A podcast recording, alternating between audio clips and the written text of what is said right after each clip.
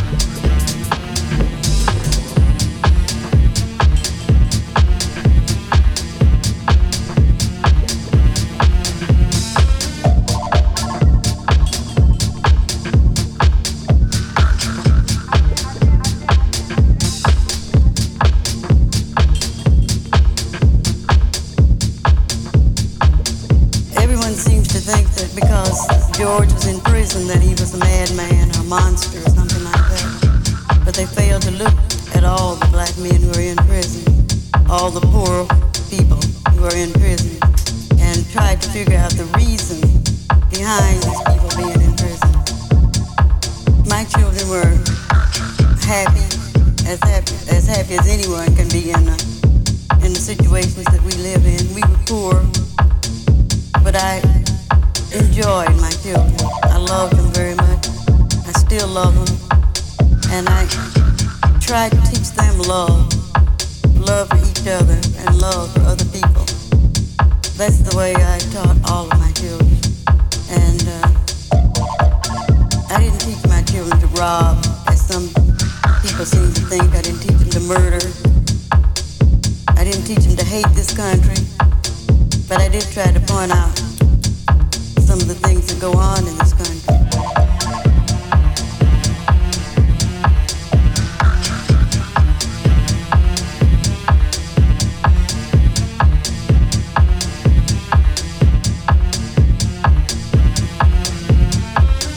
I was grieved by his death, but I wasn't shocked because uh, I felt like uh, he would be killed. And he's been telling us for five or six years that he would be killed, that the people were trying to kill him knew that after uh, he uh, his voice was beginning to be heard all over the world and trying to tell people, and people were beginning to listen to him.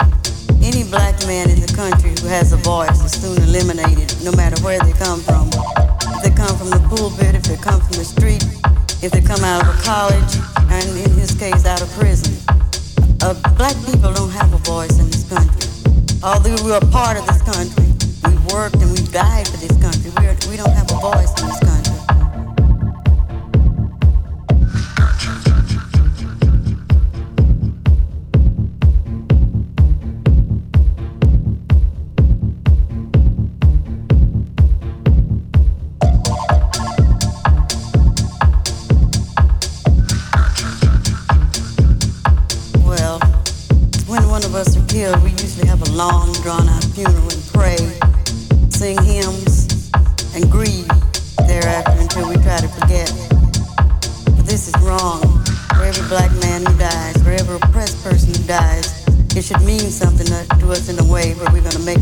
harder. So it'll be harder for him to kill another black man or oppressed person the next time.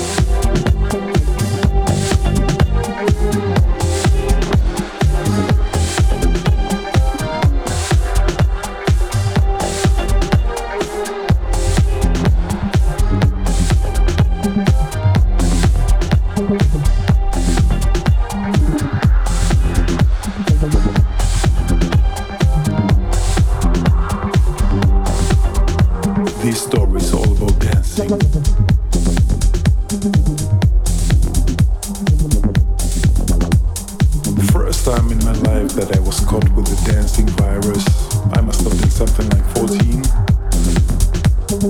And it hasn't left me since then. It was the ultimate feeling of happiness, of joy, of freedom, of inner expression. And I felt the music in a certain way that I thought, you know, this is crazy. This is inside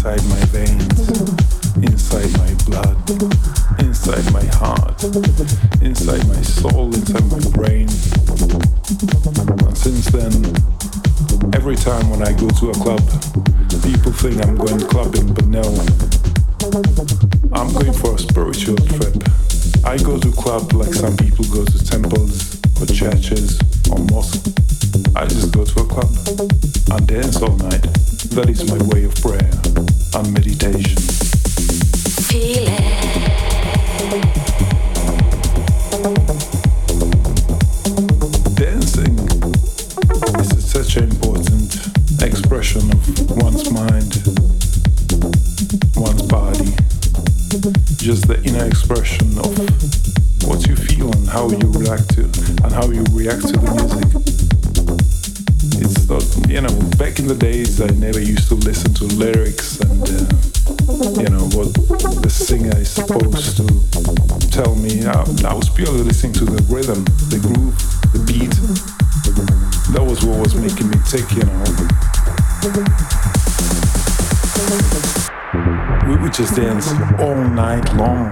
you know, dripping wet from sweat, and just have the ultimate joy of, of movement and of expression. And uh, you know, dance is also very sexual.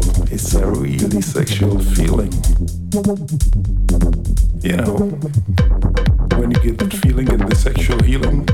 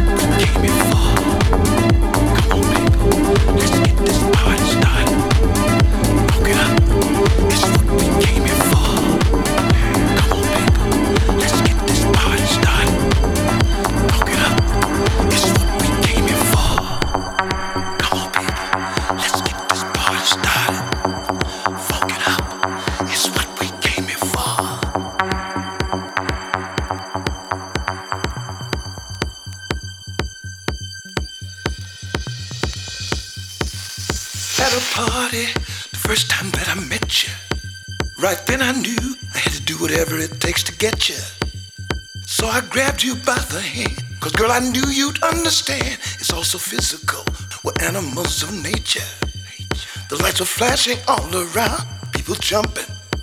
After two shots of something brown, we started bumping. We got surrounded by the sound, funky music going down. We came to party, hear what I say. We came to party, we came to play. We got a feeling that won't go away. We came to party, we came to play. We got a feeling